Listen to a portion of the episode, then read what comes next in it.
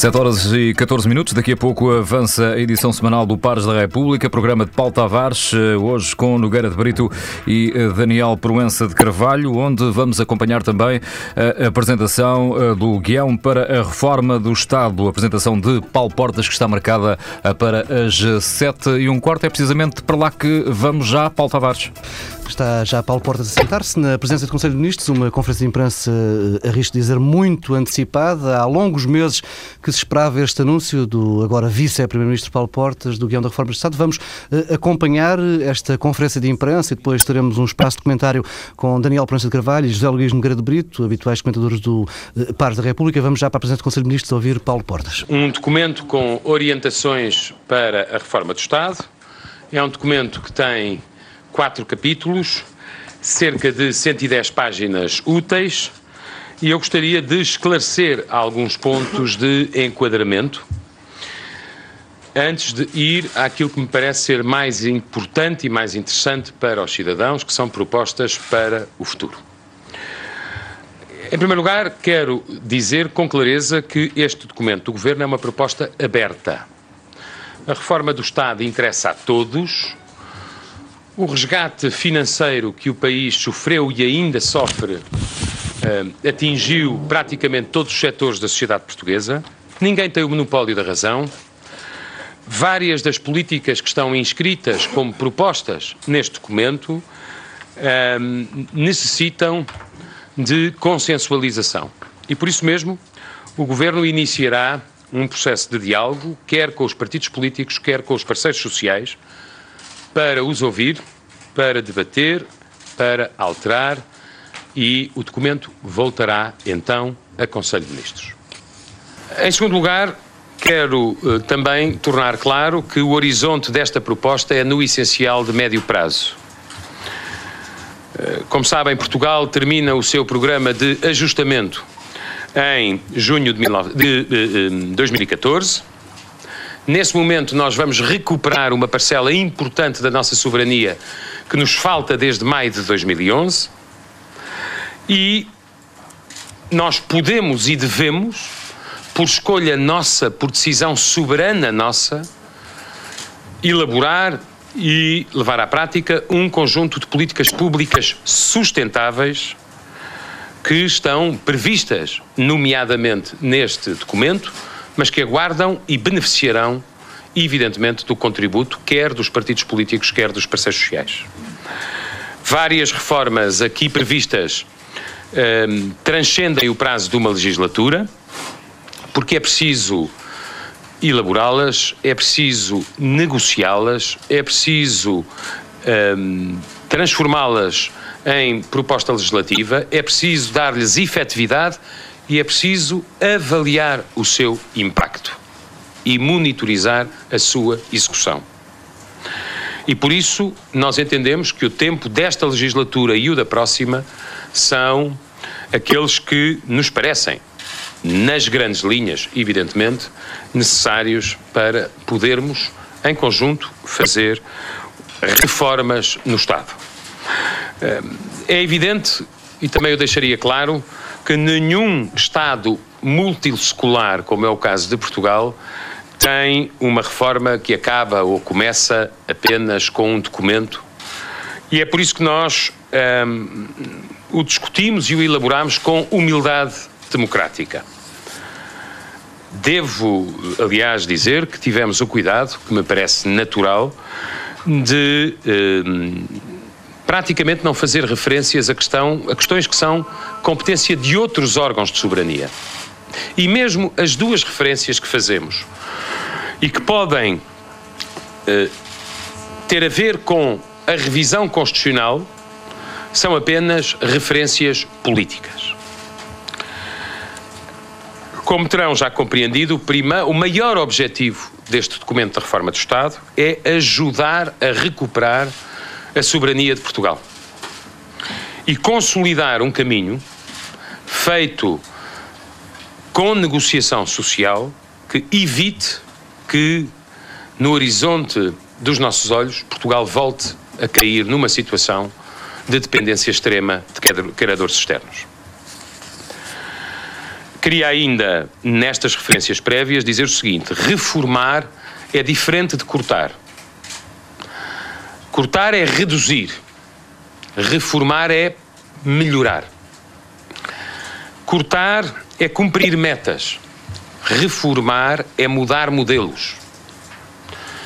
É evidente que a consolidação financeira é indispensável para Portugal recuperar a sua soberania, mas também é evidente que nós devemos, quer com a ajuda do numerador, o déficit, quer com a ajuda do denominador, o produto e o seu crescimento, encontrar o caminho para políticas públicas sustentáveis que se enquadrem nas regras europeias que nós partilhamos, que constituem obrigações para o nosso país e que permitem que no futuro Portugal tenha não apenas finanças saudáveis, como uma economia com potencial de crescimento.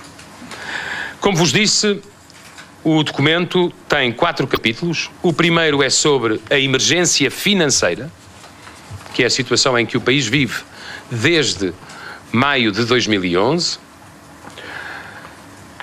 O segundo torna também evidente que a reforma do Estado é um processo contínuo, e são-vos dados cerca de 80 exemplos do que é que são medidas legislativas ou de gestão que permitem uma reforma do Estado no sentido da eficiência, do combate ao desperdício e da preservação de elementos importantes de uh, ética social. E depois, no terceiro capítulo, avança-se para aquilo que nós gostaríamos que fosse um Estado moderno no século XXI, abordando função por função aquilo que tradicionalmente compete ao Estado. E no último capítulo abordamos as contrapartidas para o cidadão de um Estado que seja mais contido na despesa e que por isso mesmo não pode ficar como está nem do ponto de vista da carga fiscal, nem do ponto de vista da burocracia. é evidente que eu não tenho oportunidade de fazer esta, esta apresentação senão escolhendo alguns aspectos principais, mas o texto fica disponível exatamente neste momento. e uh, uh, sobre os dois primeiros capítulos, a emergência financeira e as reformas já feitas, eu gostaria apenas de dizer uh, algumas coisas para situar uh, o nosso documento. Como sabem, em 2011 Portugal teve que bater à porta dos credores. Isso deve-se, uh, como os portugueses dolorosamente sabem, a termos déficit a mais e dívida a mais. De cada vez que temos mais déficit, a dívida aumenta. Um, e isso também tornou evidente que um modelo económico essencialmente assente no investimento público e a partir do momento em que os recursos se esgotaram, uh, no investimento público com recurso a endividamento externo, sem que houvesse uma criação de riqueza incremental que pudesse compensar opções caras, eh, foi isto que uh, também nos conduziu à situação do resgate. Endividámo-nos demais e crescemos muito pouco. Um, este governo não negociou o memorando de entendimento, mas recebeu o encargo de o cumprir. E em junho de 14 do próximo ano termina o programa de assistência. E Portugal recupera, como vos disse, uma parcela importante da sua soberania. Mas atenção, há constrangimentos nas regras europeias que não dependem do fim do programa e que obrigam os países a reduzirem o déficit estrutural em determinados níveis, que estão esclarecidos.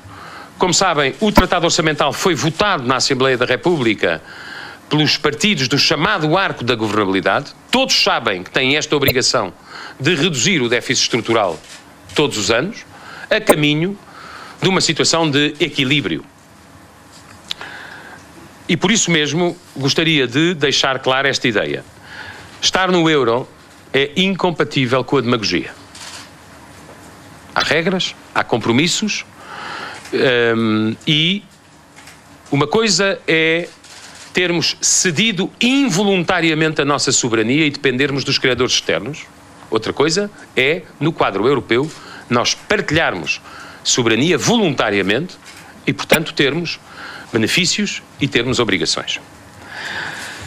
Queria ainda dar-vos eh, dois elementos a propósito de eh, para situar o debate sobre a despesa que me parecem relevantes. Eh, muitas vezes diz-se que Portugal tem uma despesa pública que está na média europeia e um esforço fiscal que está na média europeia. E há uma forma de medir as coisas que traduz esse resultado. Mas há outra, que é comparar a nossa despesa per capita em paridades de poder de compra, ou seja, partindo do nosso nível de vida, e comparar o nosso esforço fiscal partindo também do nosso nível de vida. E aí, os portugueses têm per capita uma despesa claramente acima da média europeia e têm também per capita um esforço fiscal que é dos mais exigentes na União Europeia.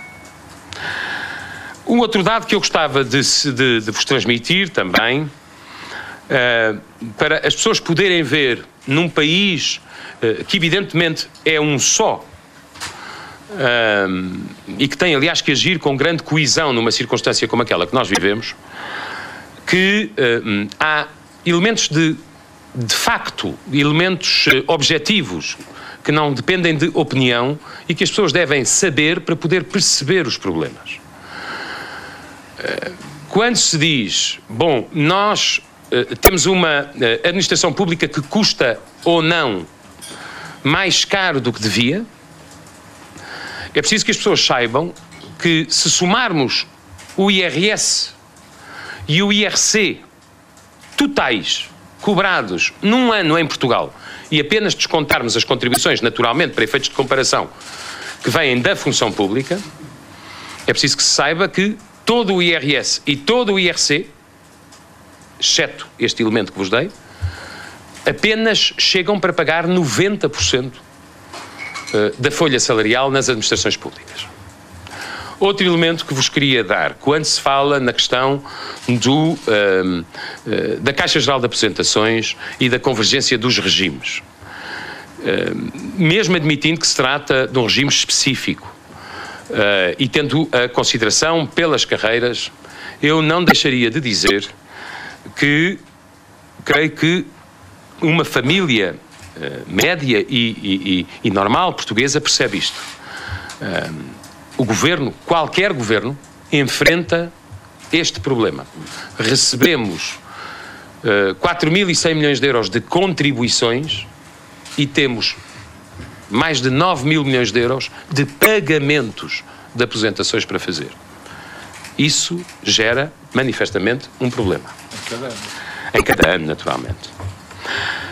Por isso mesmo, eu uh, uh, começaria passando uh, agora exatamente às propostas para o futuro, a fazer um apelo a que seja possível estabelecer um consenso, um compromisso uma negociação séria eh, que perdure para os próximos anos relativamente a áreas da despesa pública e da administração pública. O Governo não tem poder de iniciativa na revisão da Constituição e, portanto, apenas declara que seria do interesse nacional se depois do programa de assistência terminar a chamada regra de ouro, que aponta para o equilíbrio orçamental, pudesse estar incluída na lei fundamental do país. Isso não apenas daria uma mensagem de clara tranquilidade e confiança às instituições, como também aos mercados.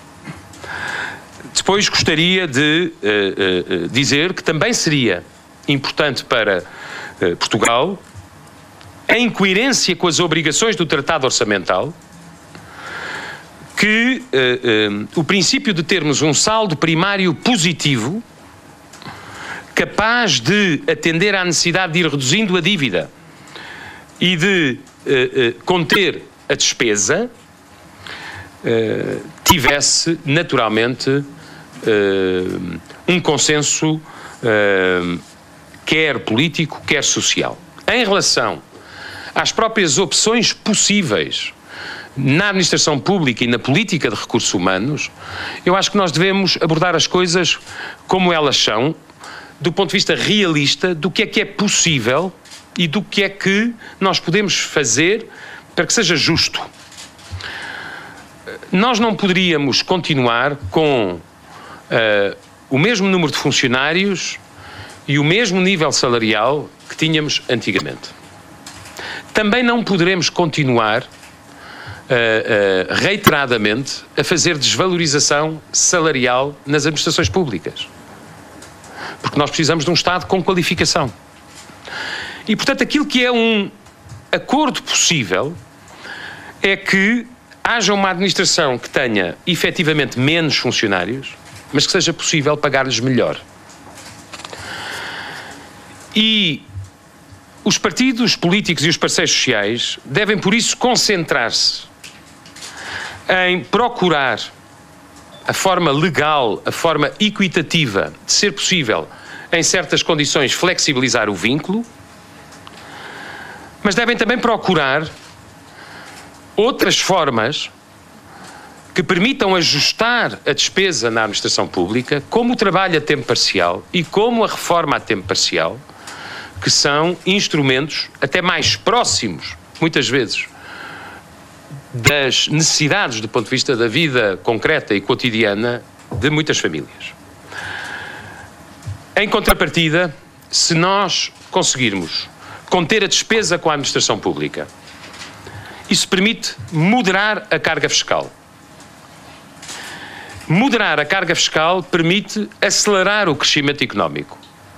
E como o Governo disse na proposta de lei, por exemplo, da CGA, se tivermos crescimento económico, quanto mais crescimento económico tivermos mais cedo, mais cedo nós poderemos, pelo menos gradualmente, uh, permitir a recuperação desse poder de compra, quer uh, uh, nos ativos, quer nos aposentados do Estado. Queria ainda chamar a atenção para a necessidade de ter uma coordenação quase milimétrica entre uh, aposentações antecipadas, qualificação dos funcionários, rescisões por mútuo acordo, trabalho a tempo parcial, reforma a tempo parcial e pensar também na renovação da administração pública.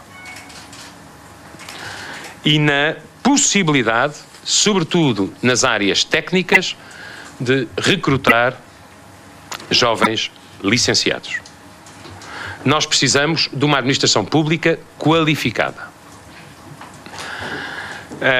Há ainda um ponto para que vos quero chamar a atenção. O Governo uh, entende que devemos ser especialmente exigentes na administração pública em relação à questão das acumulações, em relação aos conflitos de interesses e em relação à declaração desses conflitos por parte dos decisores e dos consultores.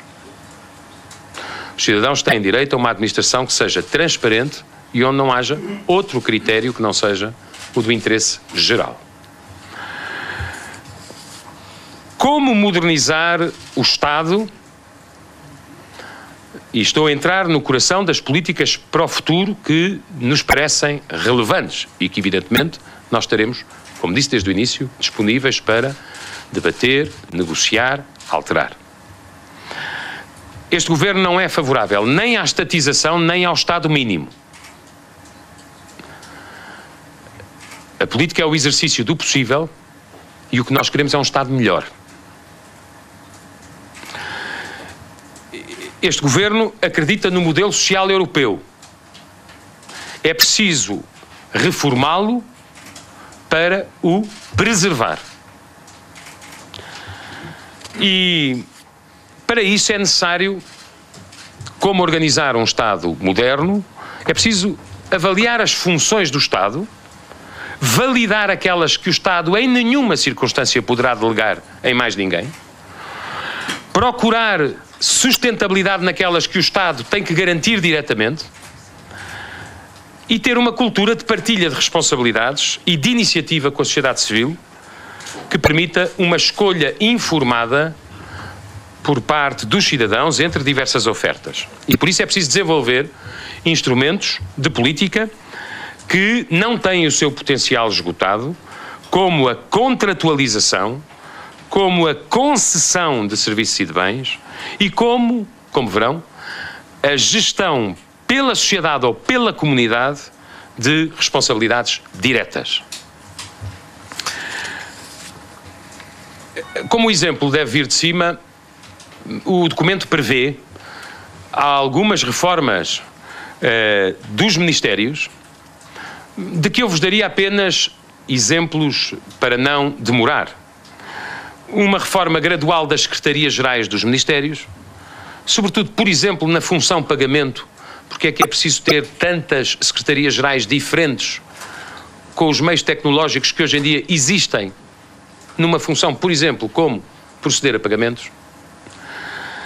Uma integração gradual uh, e, aliás, respeitando especificidades, como sempre tem que acontecer, das funções jurídicas e contenciosas dos ministérios.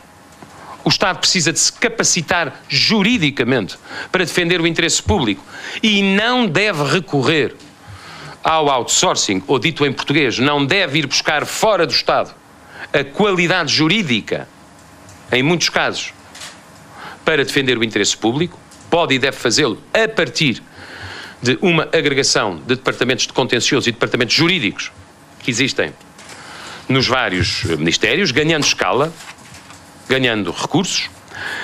Também poder unificar certas áreas das funções de uh, prospectiva, planeamento e medição de impacto de políticas. Um, o Estado precisa de se capacitar tecnicamente nestas áreas. Os gabinetes de estudos que já não existem em todos os ministérios, são de muito diferente qualidade e quantidade. É possível ganhar escala, agregar recursos, ter uma capacitação técnica do Estado para responder com competência aos problemas maior. e também na função inspectiva, sobretudo para quem acredita numa economia social de mercado, as inspeções têm de ter força e prestígio, porque fazem parte de funções muito importantes como a regulação, a supervisão e a inspeção para garantir o cumprimento da lei e a transparência.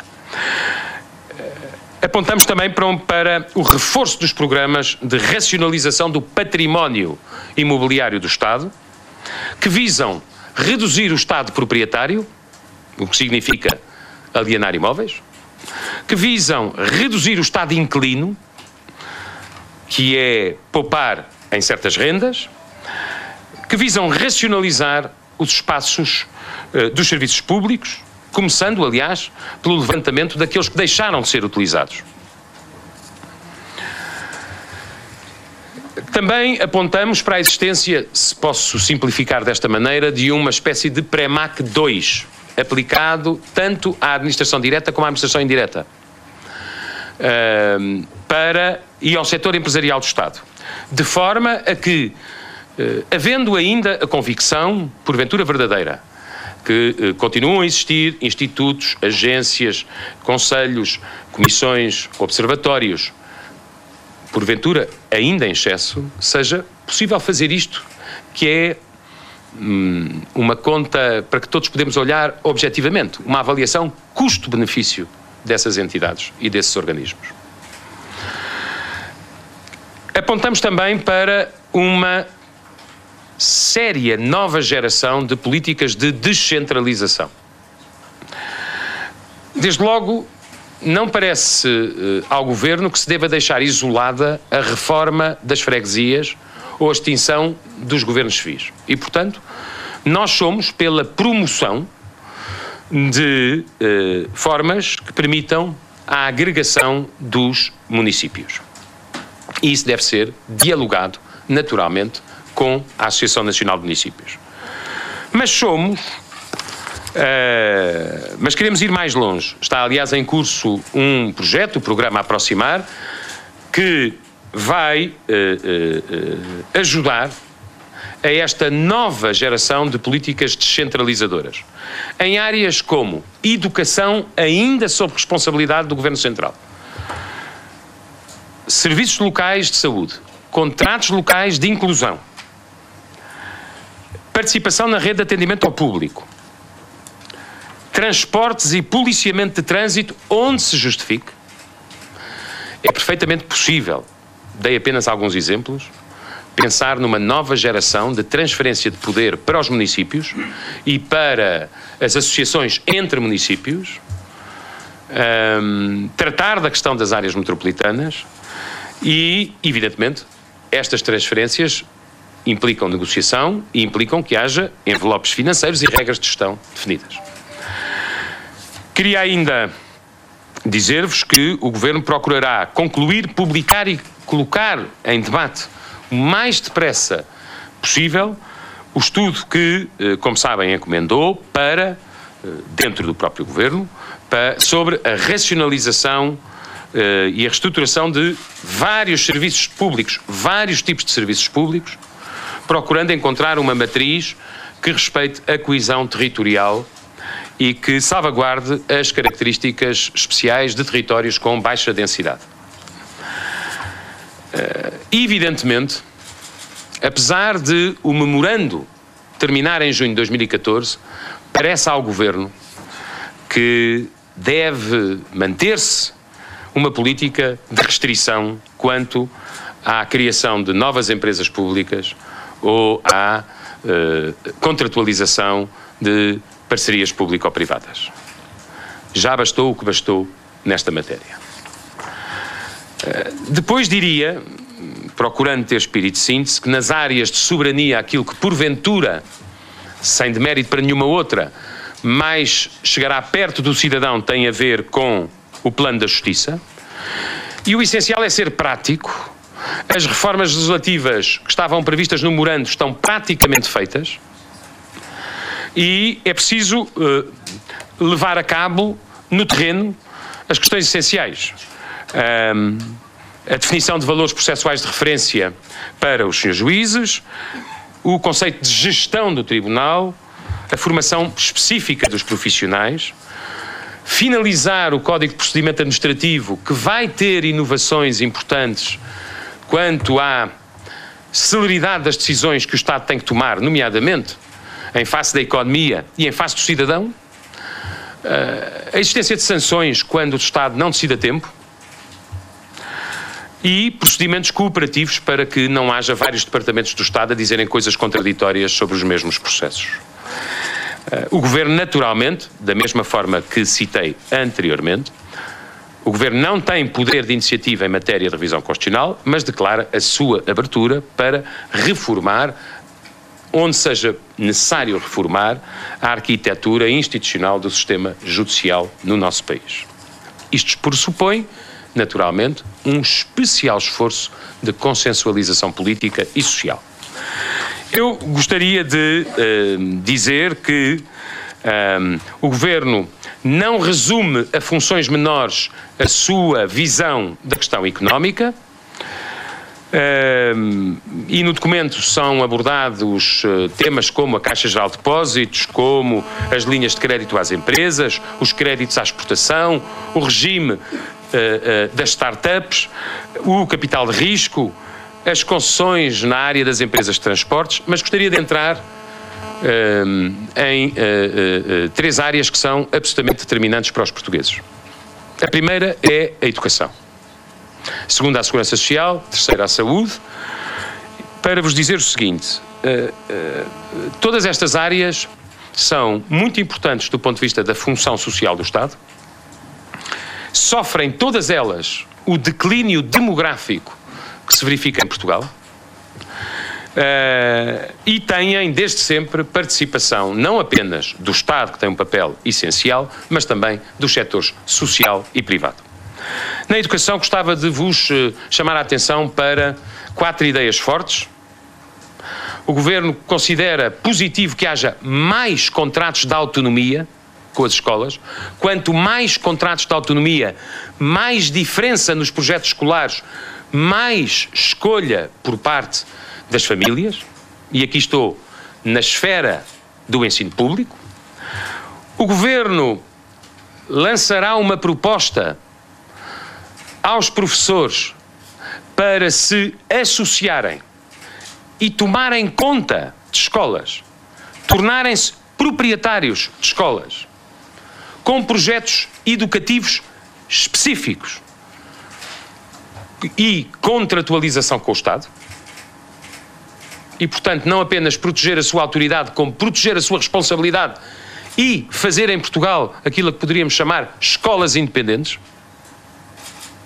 pensadas pelos professores, geridas pelos professores e em sistema competitivo também com outros professores. Quanto ao cheque ensino, o governo seguirá uma orientação que é prudente. Nós defendemos que deve ser possível avaliar o cheque ensino, as famílias poderem escolher o estabelecimento de educação para os seus filhos, mas esta matéria tem que, evidentemente, ser feita com casos piloto contratualizados que permitam avaliar a resposta da sociedade a novos sistemas de financiamento. Na área da segurança social, um, onde eu não me canso de chamar a atenção que, apesar das exigências do memorando, que apesar da restrição financeira, este foi o governo que descongelou as pensões mínimas rurais e sociais, que aumentou o subsídio de desemprego nos casais desempregados, que tornou mais longo o subsídio social de desemprego em função do desemprego de longa duração, mas nós sabemos que em toda a área social, que é uma área onde as instituições particulares de solidariedade social têm não apenas uma intervenção como um prestígio enormes junto às populações, eh, nós defendemos o alargamento das políticas de contratualização, que são, aliás, consensuais em Portugal e devem continuar a sê-lo, com as IPSS. Quanto à questão que certamente me colocariam, e a reforma da Segurança Social? Que as circunstâncias, por um lado da demografia, por outro da economia, tornam uma questão relevante. O Governo, neste documento, define uma condição prévia para se poder lançar essa reforma. E é, mais uma vez, uma opção de gradualismo e eu diria mesmo uma opção prudente. As reformas da Segurança Social só se podem fazer em ciclo de crescimento económico. Porque senão podem ter efeitos perversos. E o Governo aponta neste documento para a possibilidade de fazer uma reforma da segurança social negociada com os partidos políticos e com os parceiros sociais, desde que o crescimento económico esteja nos 2%. Antes disso, não seria prudente. E essa reforma uh, da segurança social pode admitir um plafonamento das contribuições e das futuras pensões mas segundo um modelo de adesão individual e voluntária, com expressa manifestação de vontade dos trabalhadores, deve operar para o futuro e apenas a partir de um certo limiar de rendimentos, até aí o desconto para o sistema público é mandatório, deve clarificar as eventualidades que vai integrar, estar em articulação com a TSU e garantir igualdade no tratamento fiscal portabilidade e transferibilidade dos créditos adquiridos e dos direitos à informação e um sistema de regulação, fiscalização e supervisão exigente. É, portanto, uma visão moderada, gradualista e que também procura responder uh, a isto que vos digo. Muitas vezes em Portugal, quando se fala das questões da segurança social, aborda-se, e isso é inteiramente legítimo, o princípio da confiança.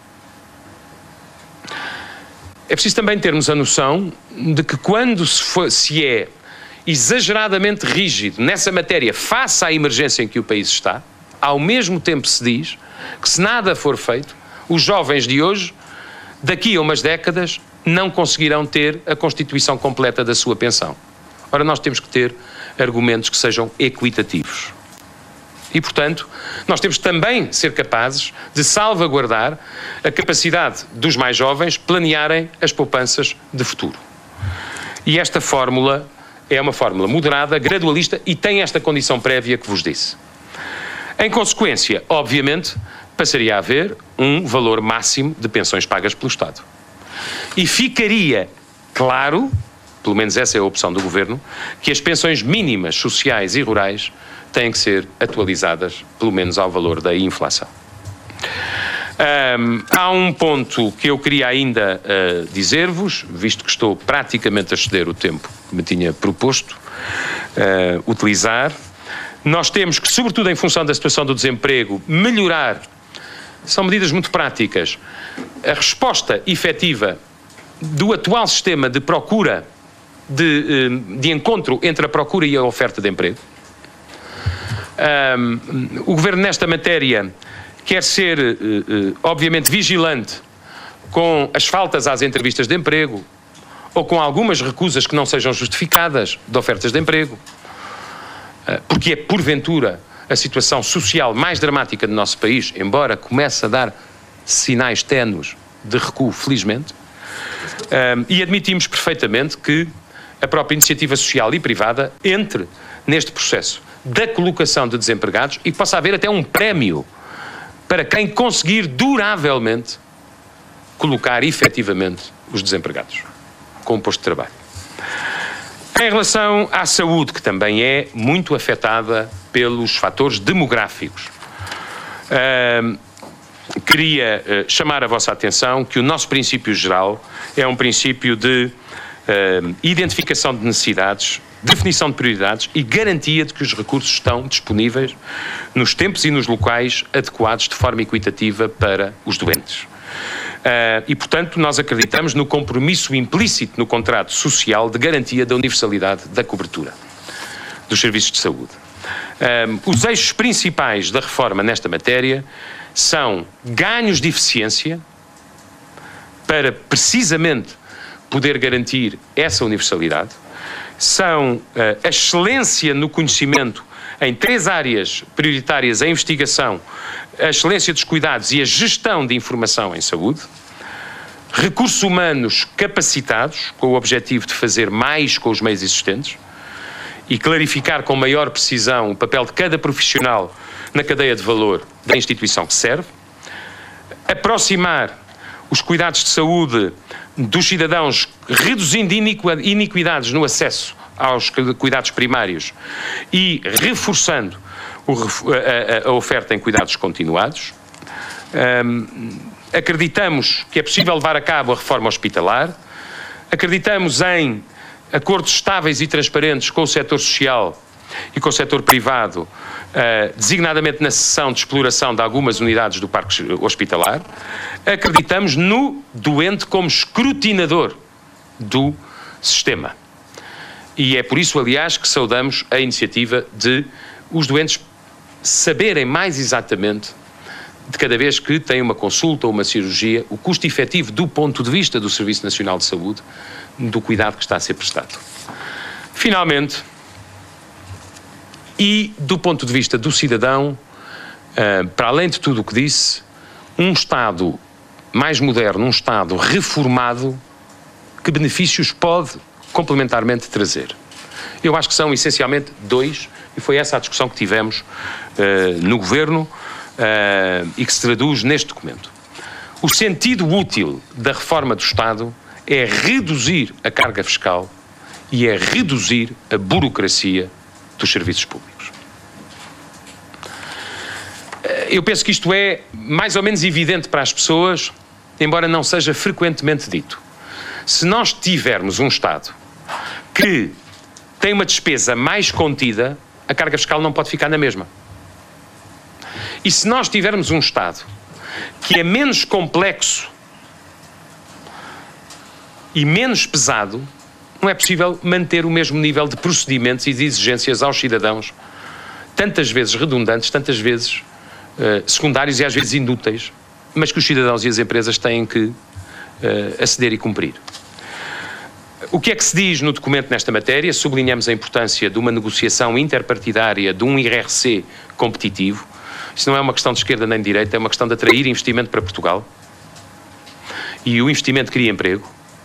Uh, o governo nomeará em 2014 uma comissão de reforma do IRS e essa comissão de reforma do IRS deverá, em especial, avaliar dois fatores: a penalização do trabalho no sistema fiscal e a necessidade de favorecer a família no sistema fiscal, até pelas circunstâncias demográficas que Portugal está reiteradamente a viver. Também prevemos que se faça uma avaliação da chamada fiscalidade verde, que, como sabem, tem objetivos internacionais estabelecidos e uh, uh, uh, contribui para um país mais sustentável e também diversifica as fontes de receita. Do ponto de vista da simplificação, dito isto de uma maneira que não está assim exatamente no documento, mas para toda a gente entender, é preciso um Simplex 2 feito para as empresas e para a economia. E isto significa, de uma forma bastante, aqui eu diria, veemente, ver Ministério a Ministério, entidade a entidade, os procedimentos que são exigidos às empresas. Eliminar, pelo menos, um terço das intervenções regulamentares e burocráticas. Reduzir prazos de avaliação e sanções para as entidades que não respondam a tempo às petições dos cidadãos e das empresas. Eliminar legislação obsoleta e desnecessária. Encontrar formas expeditas de resolver conflitos de competências entre administrações e entre departamentos do Estado perante o mesmo processo, a mesma empresa.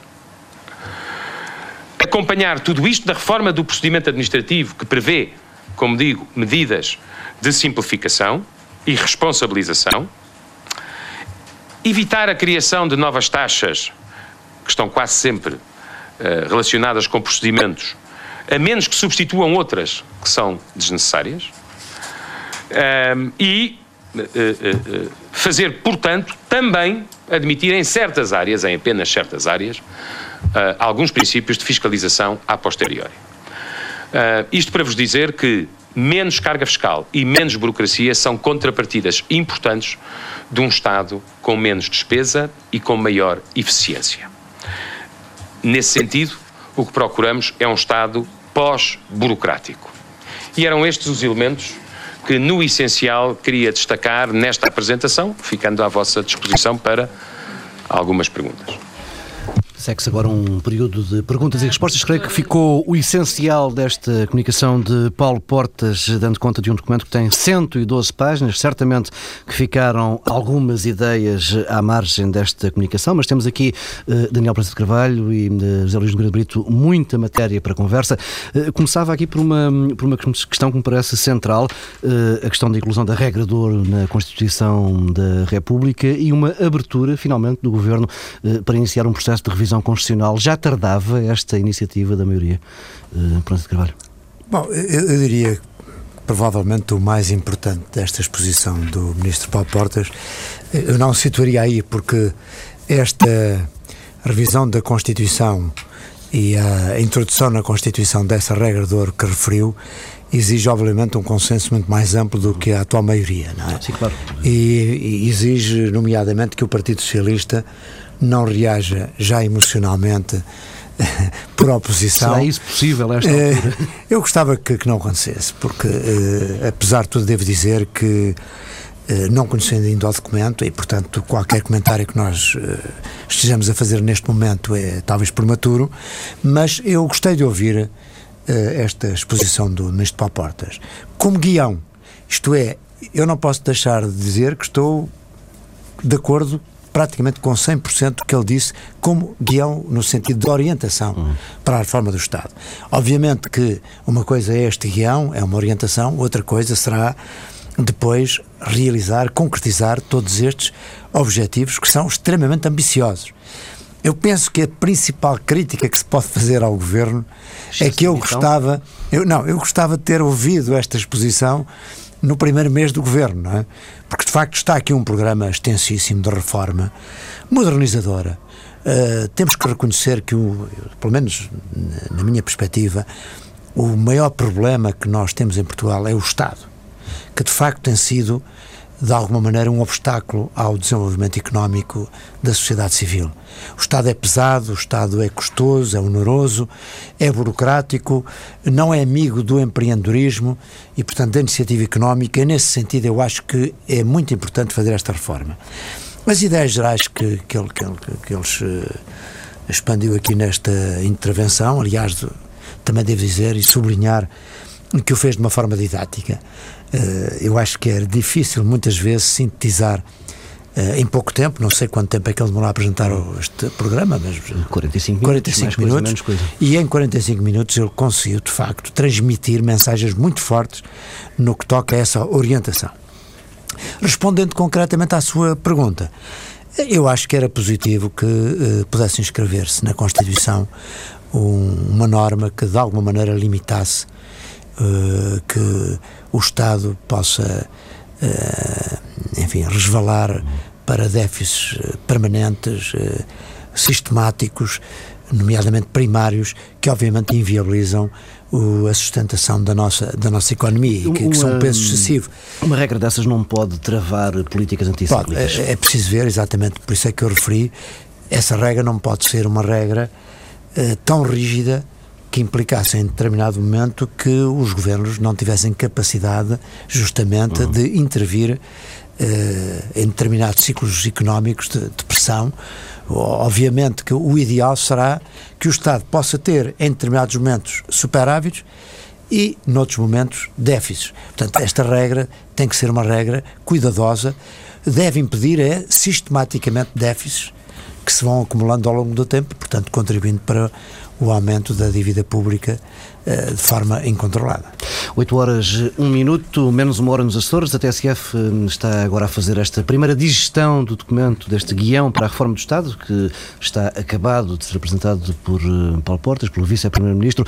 Uh, Nogueira de Brito, uh, também considera importante que haja esta inscrição de um limite para o déficit e para a dívida na, na Constituição? Sim, digamos, ao longo do tempo, não é? E não é o, o, tempo deste governo, não é desse tempo que eu estou a falar, é de um tempo muito mais longo, não é? Nós temos mostrado uma inclinação para a não observância de um princípio saudável em matéria de limite de déficit que realmente aconselha a que haja uma, uma eh, digamos, que haja um, uma norma forte com a força constitucional, porventura, que realmente impeça esses desvios. É? Eh, eu, eu, diria que esta, esta, esta intervenção, eu gostei também da intervenção, realmente lamento, lamento como, como o, o Daniel lamenta que esta intervenção não tenha sido apresentada no início do governo, mas nenhum governo apresentou o seu. Isto é um programa de governo. É verdade. Isto é um programa. É um programa que tem que ter, que justifica um ciclo de quatro anos, não é? Que é o tempo da legislatura e porventura dois. O Paulo Portas referiu que era, uma, que era um programa para São dois propostas para, para mais do que uma legislatura. Bom, mas, mas, mas não, eu, digamos, seria muita sorte se realmente eles tivessem uma legislatura, porque há, forças que estão a pedir insistentemente que eles se vão claro. embora e, portanto, realmente isso será bom que eles completem a legislatura como dizia alguém neste fim, neste fim de semana, ou nesta semana já, realmente, nós, esta seria a situação normal. E é, é. a situação normal em toda, em toda a, as democracias ocidentais. E, portanto, não queríamos, não deveríamos querer estar fora da normalidade. Eu acho também curioso que ele tenha. Há, há, há duas. Há uma questão sobre a qual ele insiste muito, realmente. É o e que é, em princípio, um pouco contraditória com a norma de ouro, que é a recuperação da nossa soberania. Ele insiste, ele começa, começa a sua intervenção e depois prolonga insistindo realmente na. No, o grande objetivo é recuperarmos a nossa soberania. É uma grande preocupação patriótica, uhum. pela recuperação da soberania do Estado português, que está limitada, digamos, inclu, incluindo realmente no, no foro orçamental, está limitada até realmente ao máximo admissível é? neste momento. Neste momento nós não temos competência autónoma em matéria orçamental. Não é? Ora bem, portanto é curioso que ele realmente, e isto é uma ideia que ele tem, que ele tem aflorado mais que uma vez, preocupação de recuperação da nossa soberania. O nosso Primeiro-Ministro também passou a ter esta ideia, realmente, e a repisar esta ideia. Mas isto é importante. Outra coisa importante é a Constituição. E convém recordar que ele começou por salientar, falou na, na Constituição, mas salientou imediatamente que o Governo não tem nenhuma competência em matéria constitucional, nem, nem, nem sequer a, a, a respeitante à iniciativa da revisão. Portanto, esta é uma questão dos partidos. Sim, é uma questão da Assembleia da República e dos partidos que estão representados é, na Assembleia da República. É, mas, oh, oh, eu permito-me, enfim, para mantermos aqui esta conversa. A verdade é que, olhando para este elenco enorme de reformas que ele preconiza. Não é inevitável. Uh, não são, não. São poucas aquelas que exigirão uma revisão da Constituição. Eu acho perigoso é, esse pensamento, porque sabe que nós temos informado deste. deste, deste é, mas, ó, José Luís, sabe porque é que eu digo isto? Porque, repare, a verdade é que eh, a atual maioria não tem possibilidade de, por si mesmo, impor qualquer revisão constitucional. É preciso que haja um amplo consenso. E, portanto, eu penso que o que se deve ir fazendo é, dentro daquilo que é possível fazer a uma maioria uh, sem a revisão constitucional, que o possa ir fazendo e deve ir fazendo. Porque se fica sempre à espera de uma revisão constitucional que exige, de facto, um consenso muito mais amplo, corremos o risco de não empreender quase reforma nenhuma. Eu acho que, no, repare, tirando a questão da regra de ouro que referiu e tirando a questão da justiça, onde realmente o Paulo Portas referiu essa necessidade da revisão e, e constitucional. As questões do trabalho. As questões de trabalho vamos Mas ele não fez referência, ele não fez referência a esse tema.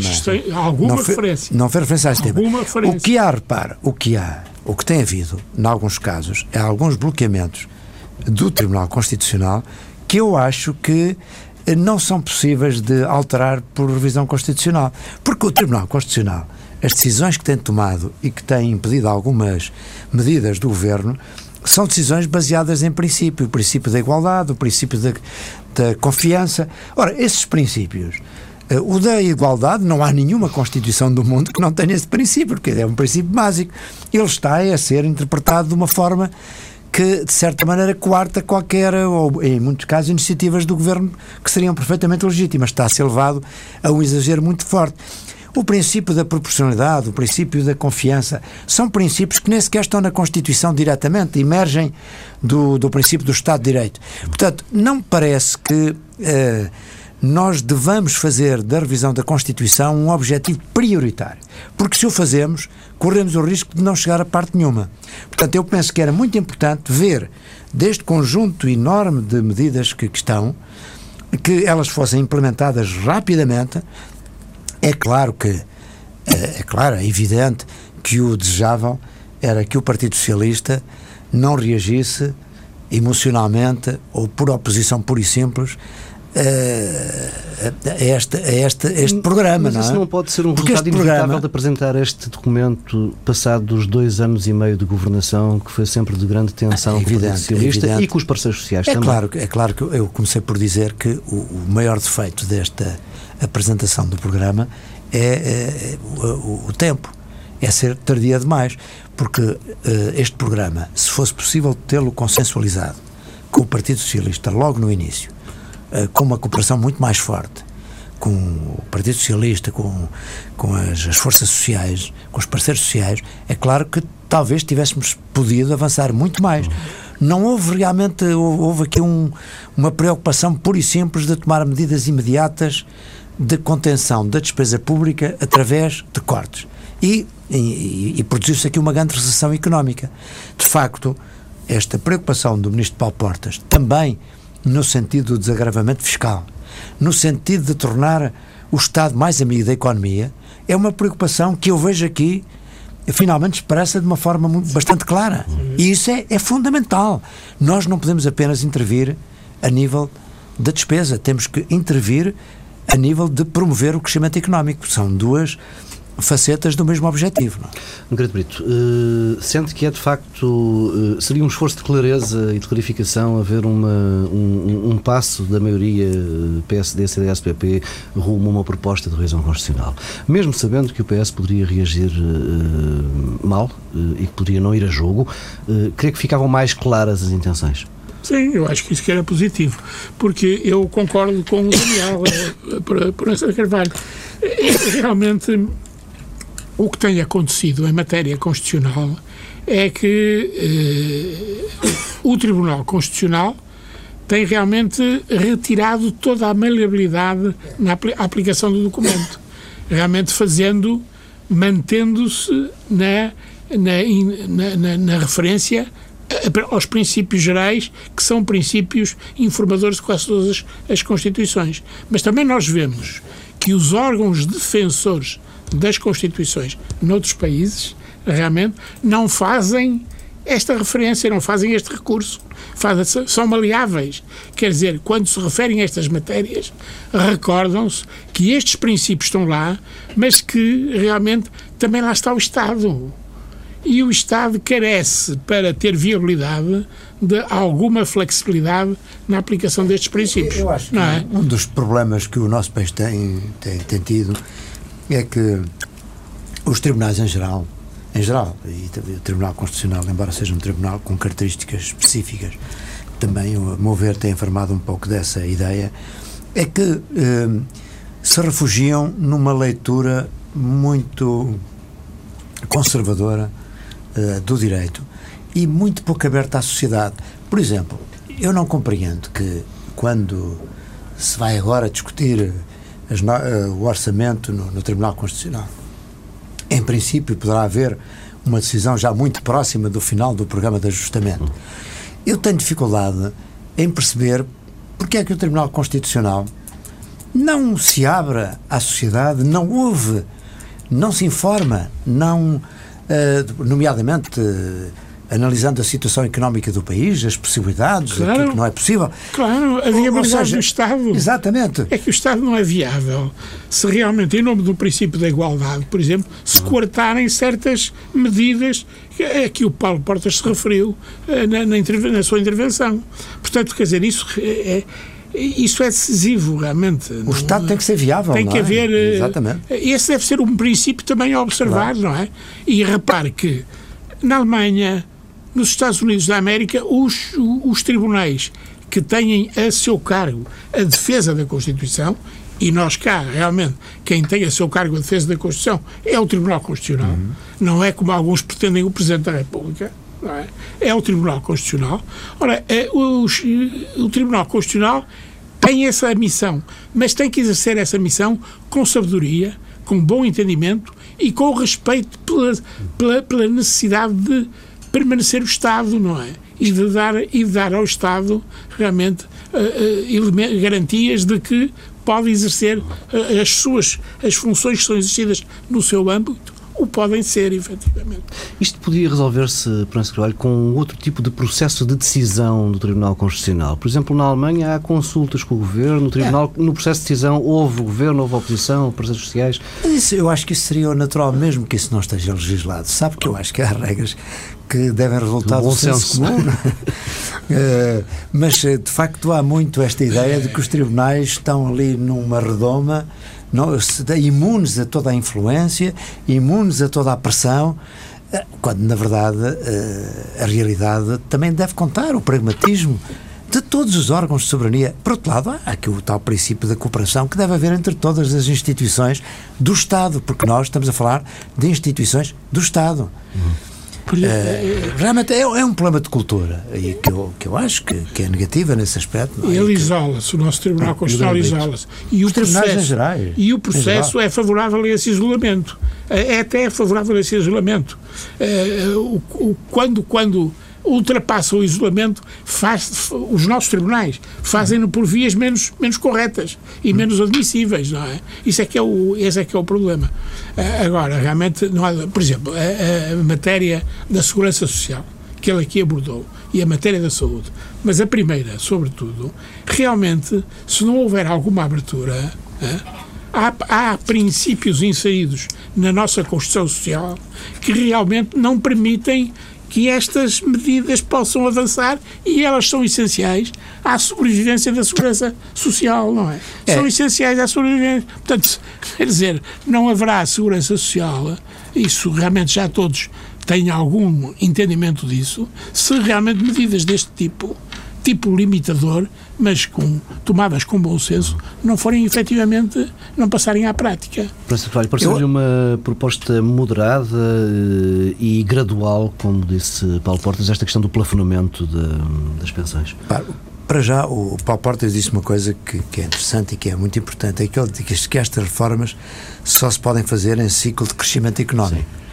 Sim. Realmente, um dos dramas uh, por que nós estamos a passar é que é numa fase profundamente recessiva que se estão a fazer reformas que afetam o bem-estar das pessoas de uma maneira é muito claro, grave. É claro.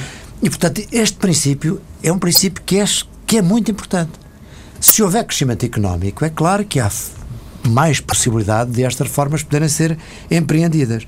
Depois, a questão do plafonamento, é claro que ele também o referiu que tem que haver aqui uma adesão voluntária, isto é, tem que haver uma maior flexibilidade de escolha uhum. dos cidadãos, das pessoas, uh, qual o grau de proteção que querem uh, ter. Uh, e, e, uma parte feita pela, pela segurança pública, outra parte através de seguros que os, que os privados podem contratar. E, maior portanto, liberdade de escolha, no fundo. Exatamente, é? liberdade de escolha. Sim. Que, aliás, foi um tema que ele também referiu a propósito da educação. Eu também estou de acordo com esse tema.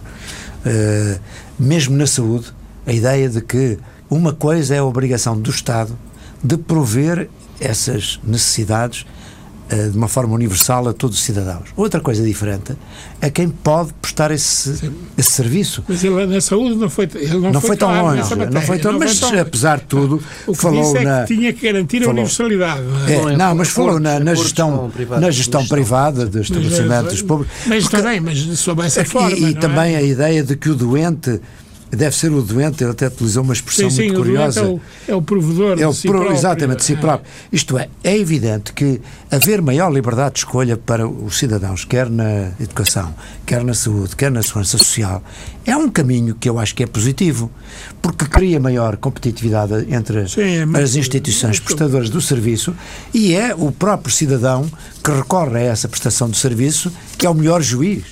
Uh, nessa matéria. Mesmo, uh, repara, a provocação que ele faz aos professores. Eu acho muito interessante. Ah, esta de que os professores. Bem, porque é que não se pode agregar em Não, mas eu acho muito interessante e isso. Esta solução é interessante. Realmente, esta solução é, é. tem muito interesse. Repara, eu, eu, eu, há tempos fiz uma provocação aí num, num colóquio que deixou algumas pessoas um pouco atordoadas, quando disse, por exemplo, no sistema judicial, porque não, quando as partes pudessem escolher o juiz ou o tribunal, não aceitar que fossem as partes a escolher o juiz ou o tribunal.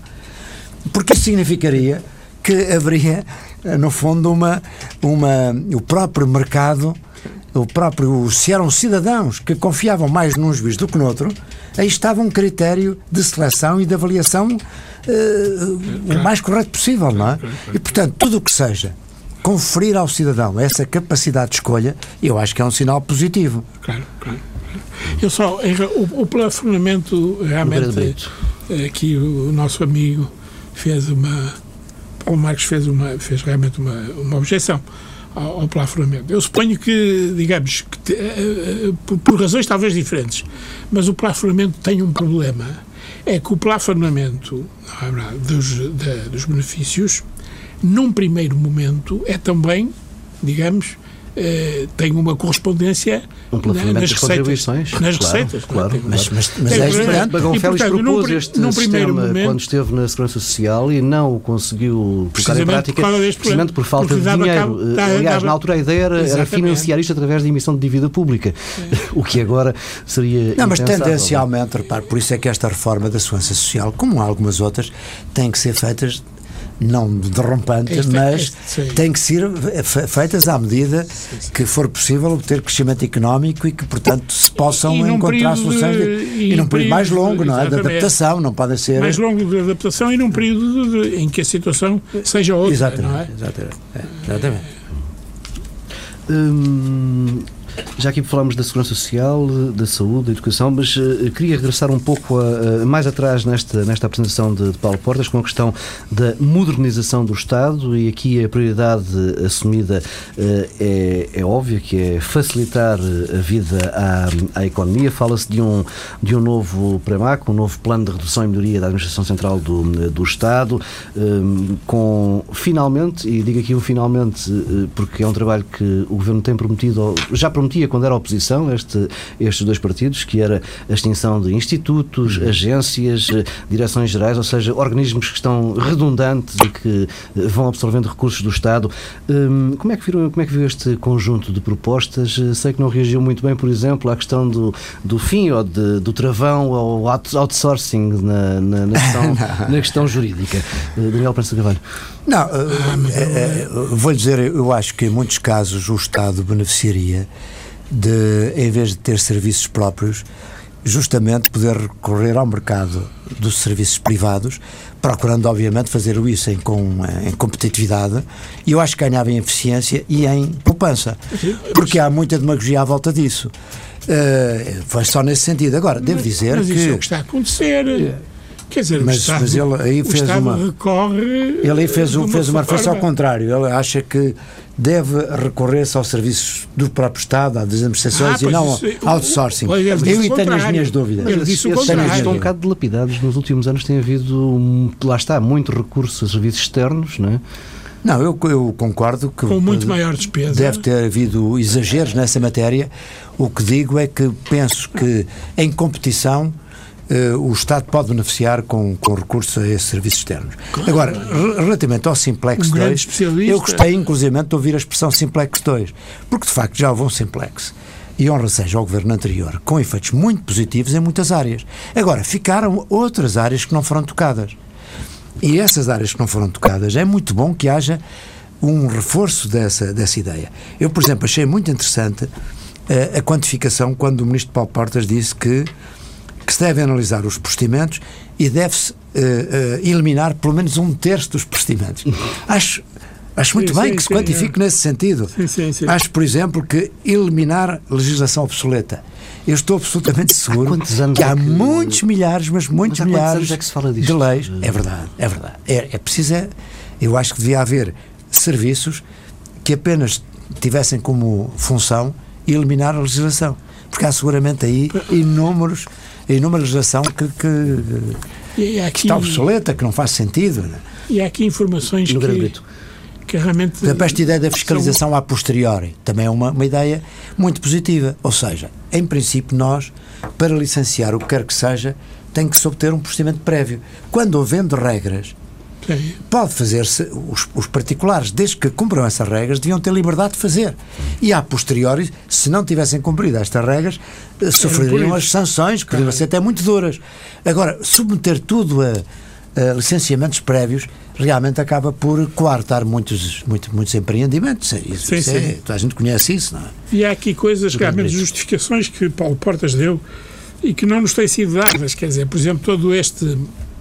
Esta realmente eh, hipervalorização do, da, da receita fiscal, não é? Portanto, o, o, o- optar por reformar pela receita e não pela despesa, não é? Ah, isso é um erro gravíssimo. é- Mas, mas realmente há uma explicação para haver um certo recurso a maiores receitas. Aquela ideia dos 90% da folha salarial da função pública, eh, só 90% dessa folha salarial é que é paga pelo IRS e pelo IRC. Bem, mas há mais, juntos. há mais impostos, não é? Hã? Há mais impostos. Há mais impostos, é claro, não é? São formas Mas- sugestivas mas de há- explicar que há um Oh, oh, excesso de despesa do Estado. Mas não é dúvida. maior despesa do Estado, esta, é preciso não esquecer isso. Há, há mais impostos, mas também há muitas mais despesas. Mais despesa, sim. É, isso é preciso não esquecer.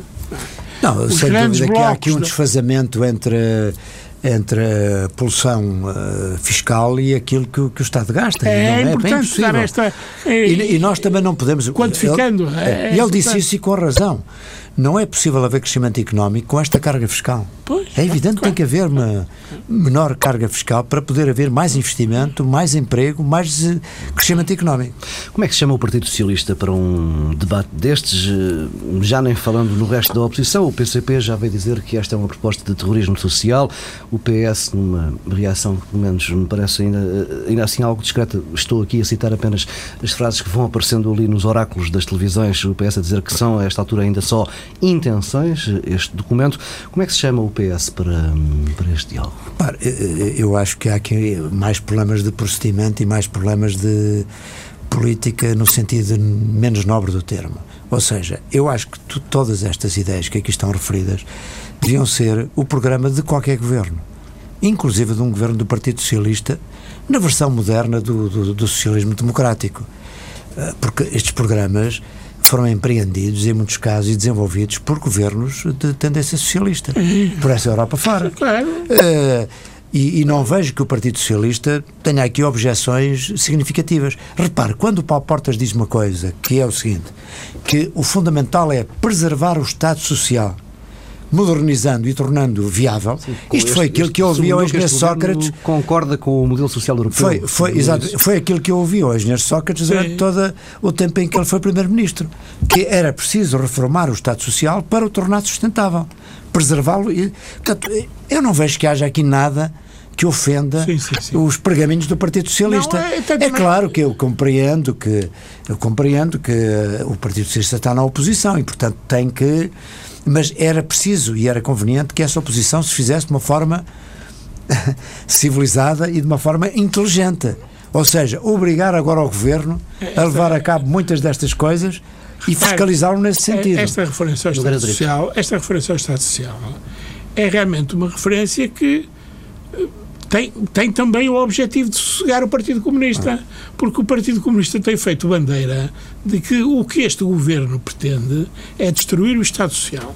E, na realidade, no princípio da entrada em funções deste governo, houve uma outra referência sim. a certos temas ideológicos não é? Sim, que realmente podiam se depois no discurso político fossem como foram exacerbados, podiam realmente criar certos fantasmas designadamente nesta matéria. Ora bem, é bom que Paulo Portas tenha vindo dizer não, o que nós queremos é isto. O que nós queremos é isto e queremos criar as condições para que o Estado Social seja eh, realmente, eh, eh, digamos, possa funcionar, possa existir, efetivamente. Portanto, isso de facto é. Agora, eu também lhe queria dizer que no discurso do Partido Socialista há uma crítica formal apenas. Eu não vejo nenhuma crítica substancial no discurso do Partido Socialista. Bom, vamos lá ver. As políticas que foram empreendidas até agora, em muitos casos, foram políticas erradas.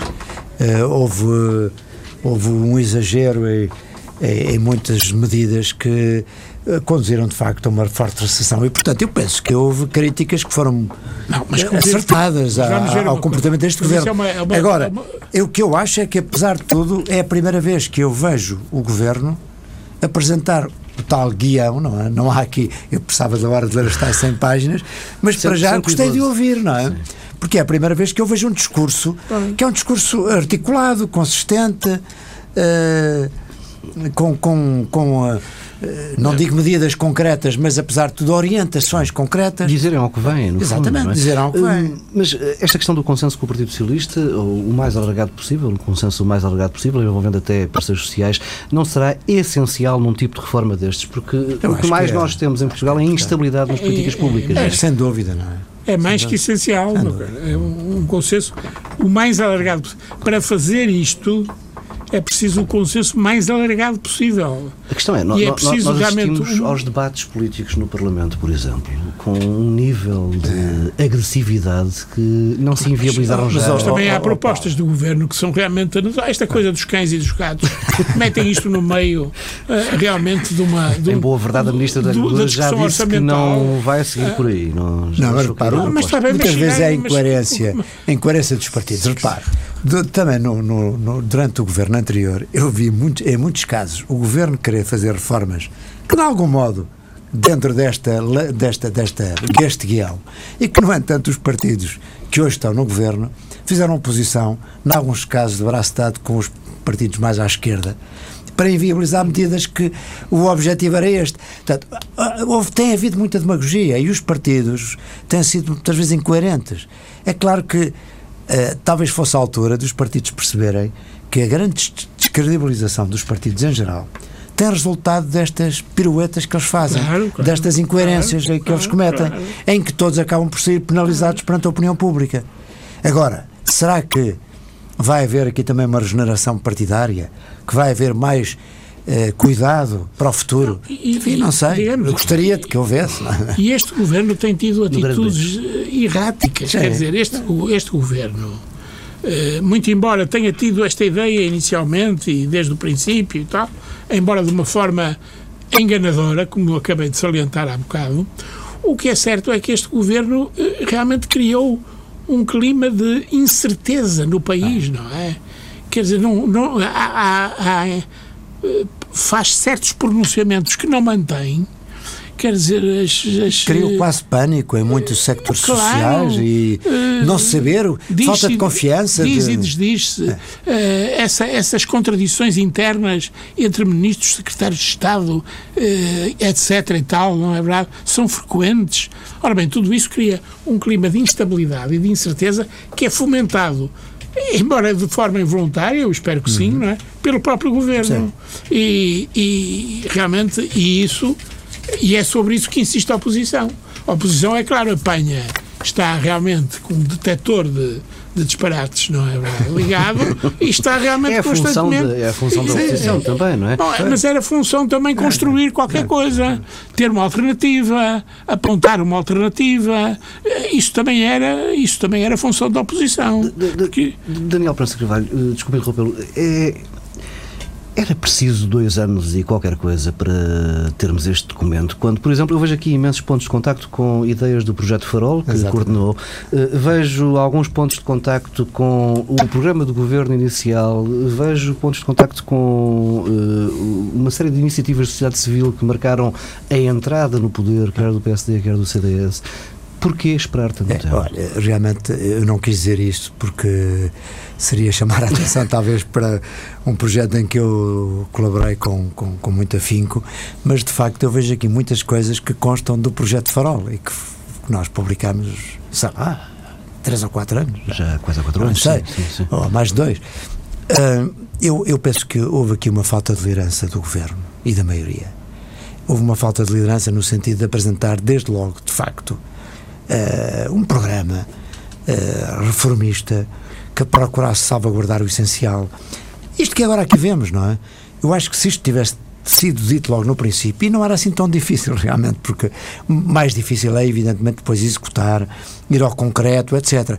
Agora, enunciar estes princípios gerais e este guião, este programa, não parecia que fosse assim tão difícil.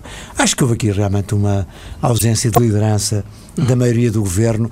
Acho que o Ministro das Finanças, Vítor Gaspar, teve logo uma preponderância inicial e, de certo modo, liderou e assumiu durante esse período. Também. Exato. E, e, e, Sim, assumiu, e, e ele próprio assumiu que, em vez de ter pensado na reforma do Estado, o que fez foi medidas avulsas que acabaram por gerar esta falta de confiança, gerar uma grande. Portanto, houve erros, sem dúvida, até agora, e isso isso explica um pouco a situação a que chegamos. Porque realmente, como disse, penso que não seria muito difícil no primeiro mês o, o Primeiro-Ministro ter dito o que agora aqui foi dito por Paulo Portas. Hum. Acho que estava, havia trabalho feito uh, que apontava para, para nesse sentido. Eu não sei no se havia trabalho feito, realmente. Eu não, é, a nível da sociedade. Essa é a minha grande. Quer dizer, se, se esta. Se realmente isto que o Paulo Portas disse hoje e que está realmente a motivar o nosso agrado e o nosso elogio aqui neste, neste fórum e, e porventura noutros, não é? Eh, realmente demorou já demorou. Quantos meses demorou? Demorou quantos meses? Desde no, nove meses, disto, desde, desde o anúncio portanto, foi, demorou então, a refundação a gestação de uma criança, realmente, não é? É, mas entretanto é, houve a crise é, política, houve bem, mil e um problemas e incidentes. Foi depois, Eu acho que isto os... foi depois da crise política, desculpe. E isto foi depois da sim, crise sim. política. A crise política é que provocou que lhe fosse entregue esta missão, Isto- juntamente isto- isto com foi- o cargo. bem, já agora fazendo um pouco de história, esta ideia da refundação eh, do memorando e depois da reforma do Estado nasce na ressaca, precisamente, da primeira crise É. da TSU. Eh, Sim. e é lançado esse desafio em, em- há cerca de um ano, em outubro, novembro de, eh, de 2012, precisamente depois- nas jornadas parlamentares conjuntas de PSD e CDS Ah, de preparação do orçamento. É, jornadas É aí que nasce a ideia. Sim. É isso. É isso, é Há um isso. ano. Pois demorou muito. é? Portanto, quer dizer, isto não estava. Isto, isto realmente é que é extraordinário, é porque nos países em que há um regime, um sistema eh, eh, de contratualização, digamos assim, eh, e em que realmente, por exemplo, na Inglaterra, não é? Eh, o, o governo tem dificuldade em propor uma medida que não conste do seu programa. Tem limites eh, legais a essa, a essa possível atitude, não é? Quer dizer, os, os partidos realmente vão para eleições com programas. Isto era realmente um programa que devia ser discutido no, na- no período eleitoral, que era para os eleitores também poderem, digamos, pensar um bocado nisto Mas há e aqui saberem um, quem muito votar. problema de liderança. Se não houver liderança, até na apresentação destas ideias. Liderança com conhecimentos. Quer dizer, a liderança com conhecimentos. liderança esclarecida. Claro, esclarecida. Nogueira de Brito, Daniel Branco Carvalho, agradeço terem eh, suportado esta pequena dose de tortura aqui na, na, na TSF. Se acompanhámos eh, em direto eh, boa parte da conferência de imprensa de Paulo Portas, o vice-primeiro-ministro, que hoje apresentou, eh, ao fim de nove meses, eh, eh, o guião para a reforma do Estado.